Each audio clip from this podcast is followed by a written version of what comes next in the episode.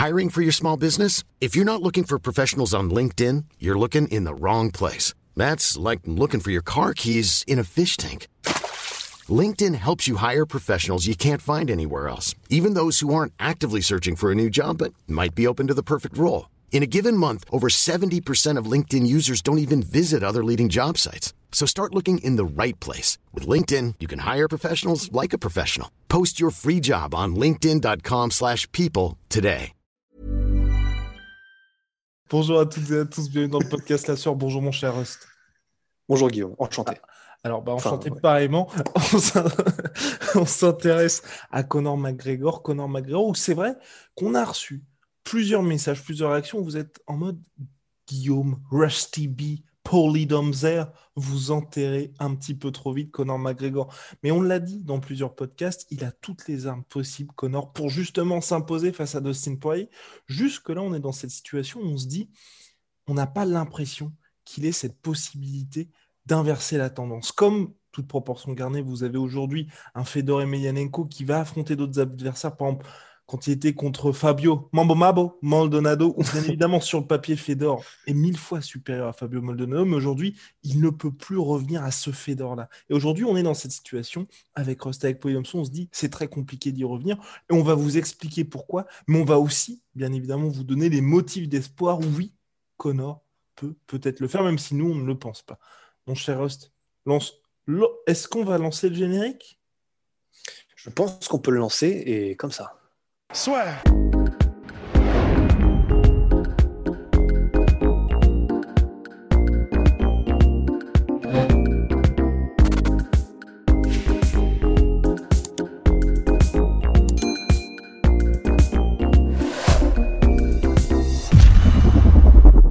Alors, mon cher Rust, on va d'abord commencer par quelque chose, parce que Rust, journaliste, enquêteur pour la sueur, bien évidemment, est tombé sur des Batman propos- du monde du MMA.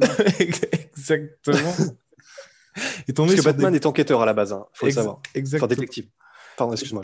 Et, et pas de souci. D'ailleurs, on verra un Batman bien plus détective dans la version qui arrive prochainement. De Matt Reeves, absolument. Exactement.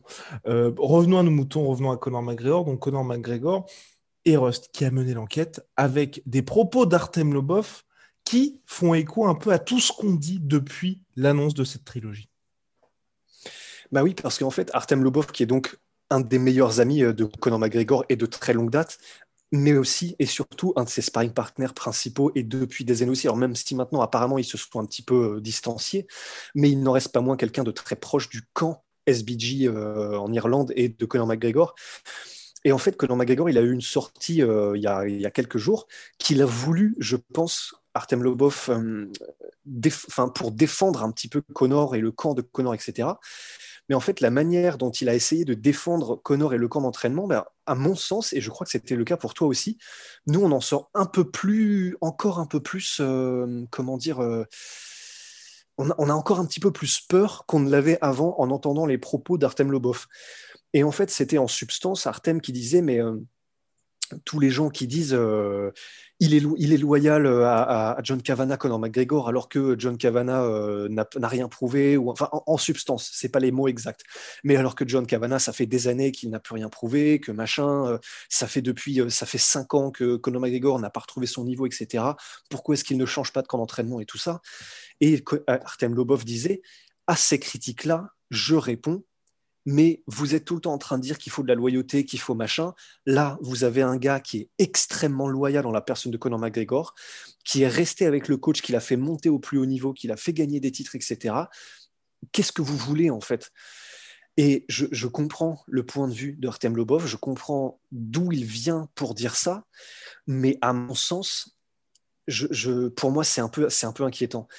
Parce que tu vas me dire ce que tu en penses, mais pour moi, c'est la loyauté, c'est la base et c'est ce qu'il y a de plus important dans ce foutu monde, tu vois. Mais avoir de la loyauté n'empêche pas de se développer et pour accéder à de nouveaux moyens de développement, ça peut aussi passer par en conjonction avec ton entraîneur, en conjonction et, et en accord avec tes proches, d'aller autre part et d'essayer autre chose.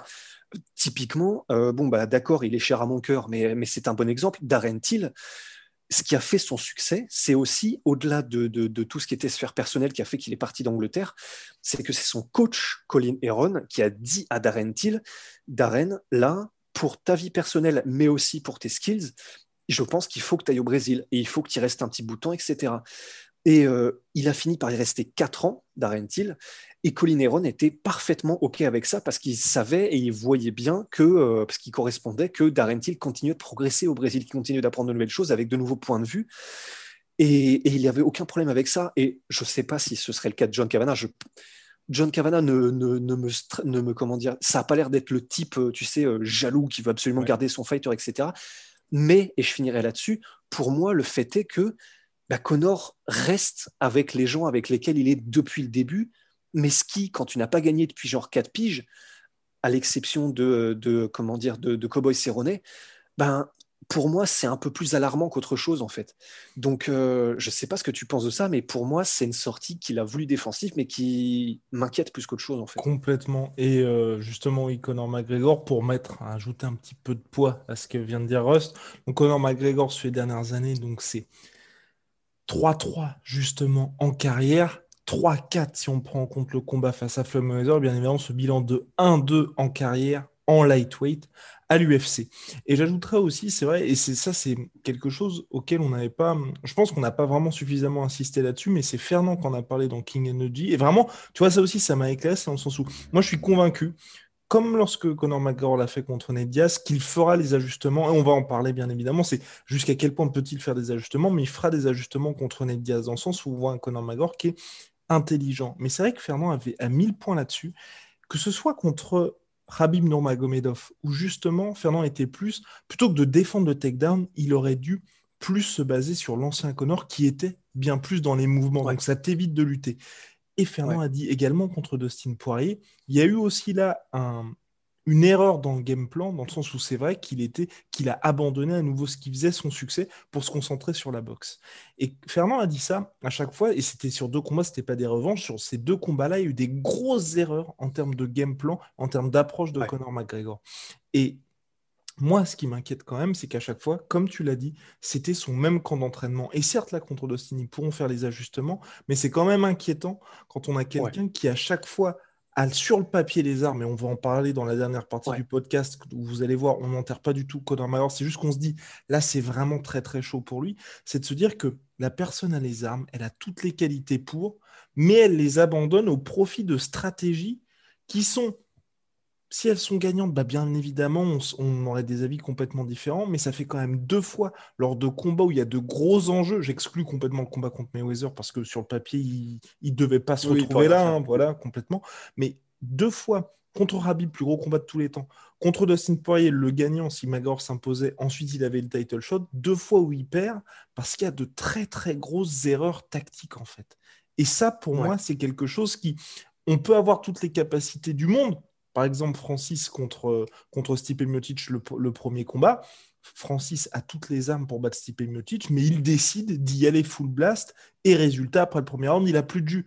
Donc si vous partez avec une approche comme ça, qui vient soit de Connor, soit de son camp d'entraînement, c'est très compliqué pour la suite. Absolument. Et en fait, le truc, c'est que ça peut être lié à plusieurs trucs, parce que tu vois, allons dans toutes les théories possibles, ça peut aussi être lié, imaginons, tu vois, au fait que ben, John Cavana ait, euh, amené le, le game plan à Conor McGregor, par exemple pour Habib, de, bah, tu sais, en vrai, là, Conor, je pense que ce qui pourrait être le mieux, ce serait peut-être plutôt de favoriser les déplacements énormément, d'être très léger sur ses appuis pour piquer et faire ce que tu fais de mieux. Et c'est peut-être le cas de Connor qui dit non, ça de toute façon, je sais le faire. Euh, travaillons plutôt le sol parce que j'ai envie de m'améliorer là-dessus en sachant que debout, j'aurai aucun problème. Et c'est peut-être ça. Parce que ce qui est sûr, c'est que John Cavana lui-même l'a dit. Connor, au bout d'un moment, en fait, faisait lui-même ses propres camps d'entraînement, en particulier après le combat contre José Aldo. Donc, ce sont les mots exacts de John Cavana qu'est-ce que tu veux dire à quelqu'un qui met des légendes KO en 13 secondes? Et donc, du propre aveu de John Cavana, il s'était séparé à ce moment-là, euh, il se voyait quasiment plus, il s'entraînait à des heures différentes, etc. Mais du coup, pour moi, ce que ça veut dire, c'est que ben, c'est donc, à la manière un peu d'Anthony Ferguson, c'est donc Connor qui gère complètement et lui-même et à 100% sa vie, son organisation et ses camps d'entraînement, et donc ben, probablement ses game plans aussi. Donc oui, ça peut être le cas de Connor qui euh, ne prend pas en compte les bons avis, ou peut-être que c'est une possibilité aussi qu'effectivement il est entouré de personnes qui lui disent plutôt oui, oui, oui tout le temps et sans jamais remettre en question quoi que ce soit. C'est possible aussi, et en particulier, j'imagine, quand tu arrives à ce niveau-là de, de, de, de sécurité financière où tu arroses tout le monde et où tout le monde a envie d'être à côté de toi parce que tu vas être dans l'entourage de la superstar, etc. Mais au bout du bout et à la fin des fins, ben, on en arrive là en fait. Et quelle que soit la raison pour laquelle ces game plans étaient aussi éloignés de ce qui probablement aurait été optimal pour euh, Conor McGregor pour gagner soit contre Dustin, soit contre Khabib, de toute façon, quoi qu'il arrive, ça veut donc dire qu'il fallait changer quelque chose en fait. Et c'est là où, euh, encore une fois, on se réservera pour les motifs d'espoir, mais pour moi, le fait que là, il ait décidé de continuer, et euh, en gros, tu sais, sur la photo qui vient juste de poster, que mm McGregor, bah, il y a encore la fine équipe, mais comme d'habitude, ben moi, c'est ce qui fait que j'ai, je oui, il y a des motifs d'espoir, mais personnellement, je n'en ai plus. Hmm. Donc, euh, je. Après, il peut faire, il peut faire les ajustements. Il peut faire les ajustements. En fait, il peut. Mais qu'est-ce qui nous dit En fait, qu'est-ce qu'il y a de différent maintenant, à part le fait que Connor, si ça se trouve, mais en fait, parce que pour moi, je pense que s'il reste avec ce camp d'entraînement là, la seule solution pour Connor, c'est que ça vienne de lui-même en fait. Ah, que lui-même ait une approche différente, que, que excuse-moi, je, finis juste sur ça, que lui-même ait une approche différente, que lui-même se dise, ok, là j'ai merdé, là j'ai merdé, là j'ai merdé, voilà ce qu'il faut que je fasse. Mais parce que visiblement, ça n'est pas, j'ai l'impression, dans l'entourage que le déclic va se faire. Donc, euh, si la seule solution peut venir de Connor lui-même, c'est chaud quand même pour un athlète pro qui est censé bénéficier de tout cet mhm. entourage. Quoi. Ouais, et, donc par rapport à ça, bah, ça va aussi servir de transition parce qu'on va là directement aborder les motifs d'espoir pour Connor. C'est que je pense, tu vois, même si on a fait la preview, on a fait les pronos, je pense que ça va être très compliqué pour Connor. Je pense qu'ils sont dans une situation, et c'est ce que John Cavana avait dit, où justement Connor, c'est un peu lui finalement le head coach de son propre camp d'entraînement. Je pense qu'aujourd'hui, il est, il est dans un, il est dans une situation, et c'est pour ça que nous, on a souvent dit qu'il faudrait qu'il soit monte sa propre équipe avec d'autres experts à l'agence Saint-Pierre ou qu'il aille ailleurs. ailleurs. Pardon, je pense qu'il est dans une situation, Connor, où aujourd'hui, c'est justement ça. Il fait, lui, ses propres choix. Et ensuite, par le résultat du combat, si c'est une victoire, bah c'est parti, on avance. Et finalement, tu as eu raison, on poursuit comme ça. Ou alors, il perd. Et là, quand il perd, à mon avis, je pense que c'est John Cavana et les autres coachs qui reprennent un petit peu la main dessus. Et là, par rapport au motif de sport, je pense notamment au combat Ned Diaz 1 contre Ned Diaz 2. Absolument, On a un Connor complètement différent. Là, contre Donald Cerrone, pour, le deuxième combat contre Dustin Poirier, tu vois, j'ai les stats là. Sur les frappes mises par Connor, 23 frappes significatives mises à la tête, 4 au corps, 2 aux jambes avec les kicks. Je pense que là, on aura un Connor qui sera beaucoup plus complet parce que là aussi, je pense qu'à mon avis, John Cavani veut dire bah, faut que tu reviennes justement au kit qui te permettent de cadrer I'm Sandra, and I'm just the professional your small business was looking for. But you didn't hire me because you didn't use LinkedIn jobs. LinkedIn has professionals you can't find anywhere else, including those who aren't actively looking for a new job but might be open to the perfect role, like me. In a given month, over 70% of LinkedIn users don't visit other leading job sites. So if you're not looking on LinkedIn, you'll miss out on great candidates like Sandra. Start hiring professionals like a professional. Post your free job on linkedin.com/people today. Et, beaucoup plus de variations. Mais je pense qu'à chaque fois, c'est ça. Contre Donald Cerrone, on avait reparlé du combat, et même dès le début du combat, nous, quand on voit Connor qui va full blast avec un énorme bras arrière pour commencer, qui aurait pu très très mal se finir pour lui, parce que parce que Cerrone partait justement euh, au takedown. Ensuite, il se retrouve dans une situation de clinch, et il met les, superbes shoulder strikes. Sauf que le clinch, c'est pas Conor McGregor qui l'instaure. Ça, on se retrouve dans une situation où c'est un fait de combat qui ensuite permet à Conor McGregor de briller. Mais c'est pas lui qui décide d'instaurer le clinch, de faire les frappes au sol et de, faire les shoulder strikes et qui sonne ensuite Donald Cerrone. Et une fois que Donald Cerrone est, euh, comment est, sonné, là par contre Conor brille dans le sens où c'est vrai que Donald Cerrone s'attend à ce qu'il lance le bras arrière et puis finalement, bah, c'est justement le head kick qui vient le cueillir. Mais ce que je veux dire, c'est que globalement, je, John Cavana n'en a pas parlé, mais tu vois, dans le déroulé du, combat, je pense que si ça s'était mal passé, il y aurait peut-être eu une revanche après. Mais tu vois, il y aurait eu un Connor complètement différent. Mais c'est tant que ça marche, je pense qu'à mon avis, aujourd'hui, ils sont dans une situation où c'est très compliqué pour eux de pouvoir dire à Connor, enfin, tu sais, écoute-nous, parce que c'est vrai que tu mets Donald Cerrone KO en 40 secondes, qu'est-ce que tu peux dire au mec? Et sachant que, on en avait parlé dans la review, c'est 40 secondes, mais où il se passe beaucoup de choses en 40 secondes. Ouais. Donc, euh, tu vois, le côté de dire il est beaucoup plus, il a beaucoup plus cette approche box, tout ça, bah, bah les gars, ça, ça avait fonctionné. Ouais, c'est vrai, mais en fait, là, on, est on en est dans le cas où effectivement, on peut le voir comme ça. Et, c'est vrai, tu as bien fait pour, pour la défense de John Kavanagh, tu as vraiment bien fait de le notifier. C'est que il y a eu euh, l'historique et la chronologie des événements pour les deux combats contre Ned Diaz. Il y a le premier combat contre Ned Diaz, il le perd Conor McGregor et il dit J'ai très mal géré mon énergie, etc. Juste après ce combat, effectivement, il se rabiboche du coup avec euh, John Kavanagh. Et, c'est eux qui le disent, hein. ce sont les deux Conor et John qui disent bah, donc après ce truc-là, on s'est dit ok, faut qu'on revienne aux bases, faut qu'on revienne comme avant on se réentraîne ensemble, etc. C'est ce qu'ils ont fait. Et c'est après ça, et donc le fruit de euh, ces retrouvailles qui ont fait le game plan qui était parfaitement adapté avec beaucoup plus de low kick, etc. Euh, et une meilleure gestion de l'énergie pour le deuxième combat. Donc, effectivement, il y a aussi ce motif d'espoir qui est que on a ce fait historique qui est que après le premier combat contre Ned Diaz et qu'ils se sont remis ensemble pour travailler, ça a fait quelque chose de magnifique. Donc, en fait, c'est pour ça qu'on on navigue un peu à l'aveugle en fait dans tout ça. Tout ce qu'on sait, c'est que les game plans n'étaient pas adaptés du tout pour Dustin et pour parce que c'est les game plans, mais c'est au-delà du pour Dustin par exemple, parce que euh, pour pour Habib, on pourrait se dire bah si jamais il avait réussi effectivement à stopper les takedowns ou à nullifier pendant encore plus longtemps euh, le, comment dire mhm. le, la progression de Habib, il s'il s'était relevé, s'il avait mis KO Habib, on aurait été en mode ah ouais bah, effectivement c'était un coup de génie de travailler la défense de takedown et la nullification des avancées de la progression en JJB parce que du coup ça lui permet de se relever, de mettre le KO, c'était magnifiquement vu etc.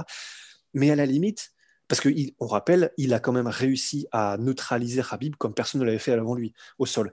Mais là où j'ai plus de mal, c'est avec Dustin, en fait. Parce que le fait qu'il soit autant avec l'emphase sur la boxe anglaise, autant avec du poids sur la jambe avant, et pendant littéralement tout le combat sans en changer, et qu'il ait donc visiblement, euh, qu'il ait eu cette approche-là pendant tout le camp d'entraînement, parce qu'il est arrivé comme ça, il a passé la totalité du combat comme ça, là pour moi c'est là où c'est alarmant en fait, parce que ça veut donc dire que même en amont, mmh à aucun moment il s'était dit Dustin Poirier met des low kicks parce qu'il les mettait déjà. Hein. Euh, il est complet, il est capable de. Et donc c'est là où je me dis merde, parce que c'est pas seulement qu'ils ont un mauvais game plan ou un truc qui est pas adapté, c'est que c'est à dire qu'ils n'ont même pas vu proprement Dustin tel qu'il était, tu vois. Sauf donc on navigue vraiment à l'aveugle, quoi. Les fameuses 23 frappes significatives à la tête, où je pense qu'il s'est juste dit, bah, je vais garder cette approche box quand ça va toucher, Dustin Poirier va tomber. Et tu vois, et, par rapport au combat contre Ned Diaz, et c'est pour ça moi aussi que Conor je pense que ça va pas suffire. Tu vois, le deuxième combat contre Ned Diaz, sur le papier, en tout cas à mon sens, Conor McGregor fait tout, tout ce qui est parfait pour battre Ned Diaz. C'est juste qu'en face c'est Ned Diaz et c'est en welterweight. Ouais. c'est juste qu'en face c'est Ned Diaz et c'est en welterweight, mon cher Rust. Et donc finalement, il n'a pas réussi à le finir. Mais qu'est-ce que tu veux dire à un mec qui met trois knockdowns sur un round et demi? Il fait tout parfaitement. C'est juste qu'il tombe sur un mec qui est infinissable, tout simplement. Et là, en fait, où moi aussi je le vois perdre contre Dustin Poirier, c'est que je pense qu'on va être un peu dans le, dans le même cas où il aura beau tout faire de la bonne manière. Ce round ennemi va créer des dommages, mais pas suffisamment, à mon sens, pour mettre KO Dustin. Et ensuite, ce sera beaucoup trop compliqué pour lui. Et vous le savez, Dustin Poirier, dès qu'il a l'opportunité, je vous invite à revoir le combat contre Eddie Alvarez. Dès qu'il sent que vous êtes un petit peu touché, il va pour vous finir et il va pour vous finir intelligemment et c'est mort pour vous. C'est pour ça que je pense que ça va être très compliqué pour Connor. Mais nos motifs d'espoir, donc mon cher Rust, bien évidemment, il y a ces fameux déplacements qui sont possibles pour Connor McGregor. Qu'on n'a pas vu depuis tellement Qu'on n'a pas vu depuis longtemps. mais qui fait flipper qui fait flipper, mais sinon, quelque chose de plus simple. Et, Rust passe son temps, ses journées, ses minutes à louer les vie. sa vie entière, à louer le travail en kick de Conor McGregor, qui lui permet de cadrer ses adversaires, de les faire piocher comme rarement au niveau du corps. Et ça, c'est peut-être quelque chose, j'ai envie de dire, de plus simple à mettre en place pour Conor McGregor chez les lightweight, parce que en plus, il a beaucoup plus de puissance dans ses kicks. Ben, carrément, honnêtement, et euh, bah, on, le, on, le, pense, et euh, bah, il faut, faut, faut, faut, aussi donner à rendre à Dan ce qui appartient à Dan. Euh, il a fait une superbe preview en breakdown, Dan Hardy, où il dit la même chose en substance. Donc, c'est que, en fait, comme on sait, et tout le monde sait que le style de Conor McGregor fait que de toute façon, il va forcément se crever beaucoup plus vite qu'un gars comme Dustin, c'est juste, ils sont construits de manière différente et leur style fait que. Mais effectivement, ce n'est pas une fatalité pour Connor. C'est-à-dire qu'il a des moyens de contrecarrer ça. Et un des moyens, c'est effectivement de littéralement, mais littéralement, taper dans le cardio de l'adversaire, mais avec des kicks en fait.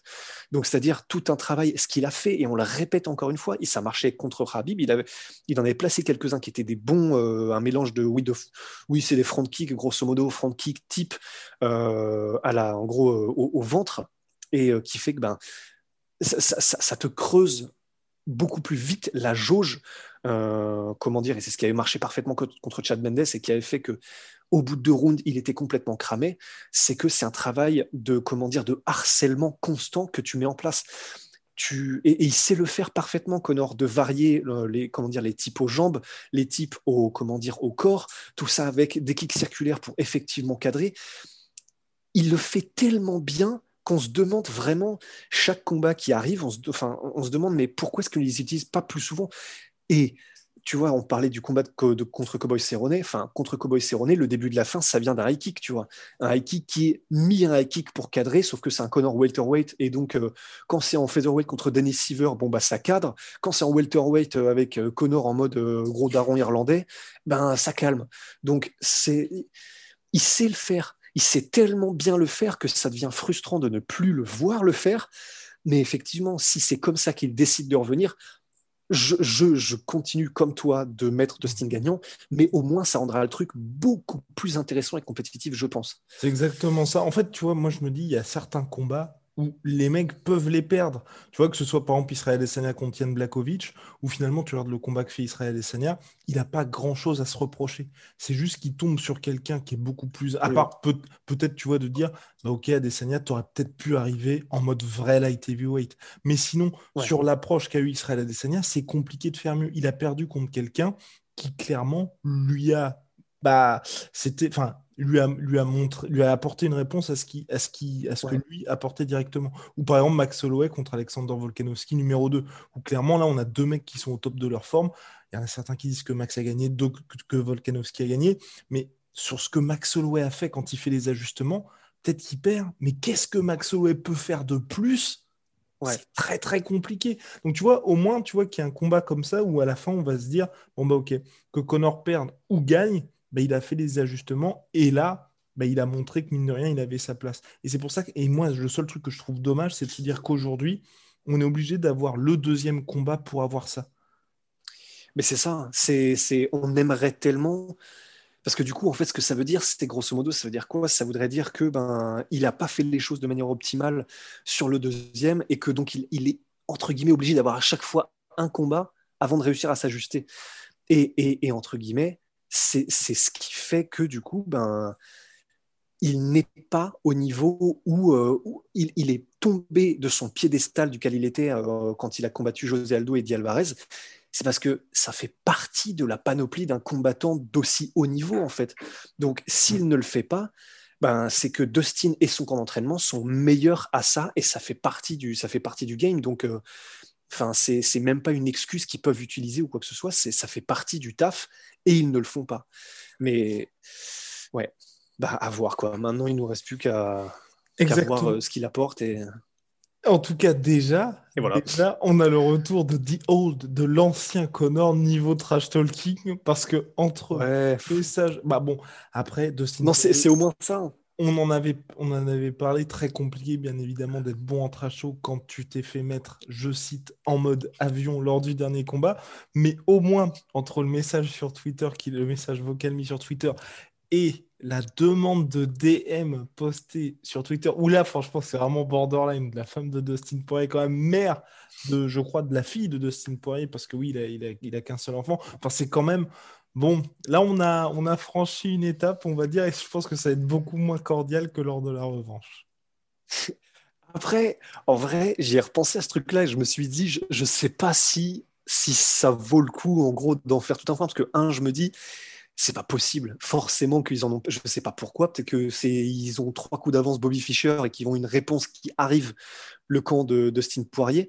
Parce que je peux pas croire que euh, la femme de Dustin Poirier fasse, euh, fasse un move aussi entre guillemets naïf, tu vois. Tout dépend du DM et de quand il a été posté. Parce que récemment, tu vois, Jake Paul avait fait ça avec le, je crois, le cousin de Tyson Fury, Tommy Fury, qui voulait un combat contre Jake Paul. Et en fait, en 2017 l'actuelle copine de Tommy Fury avait envoyé un message à Jake Paul en mode Eh, ça te dirait de faire la fête, machin J'arrive aux États-Unis bientôt.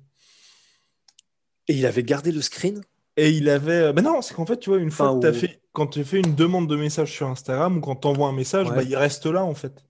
Et donc, euh, plus. Voilà. donc, si par...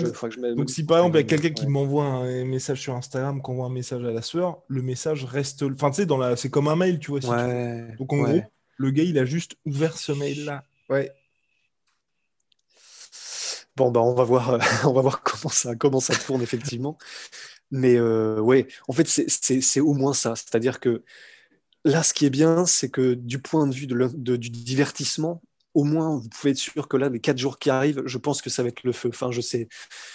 On fait confiance à Connor pour arriver avec de nouveaux angles. On ne sait pas comment, mais il va réussir à nous faire, euh, comment dire, euh, nous, nous, hyper au moins pour regarder le combat euh, autant qu'on ne l'était pour le deuxième. Donc, je ne sais pas si ça veut dire quoi que ce soit en termes de, compétences, de est-ce qu'on aura un, Connor à l'ancienne ou pas, mais en tout cas, du coup, ce sera marrant. En tout cas, à voir. Voilà, on a fait le tour, en tout cas, sur The Old Connor. Il y a des motifs d'espoir, rassurez-vous.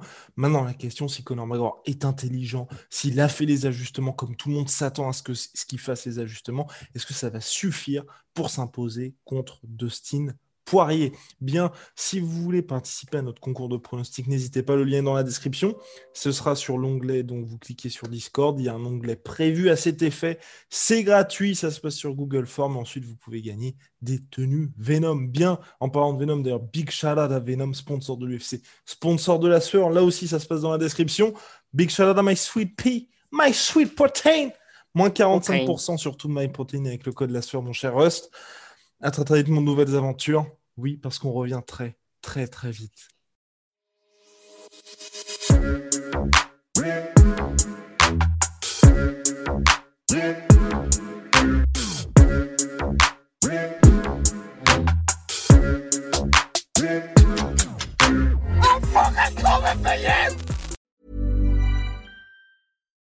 This is the story of the one.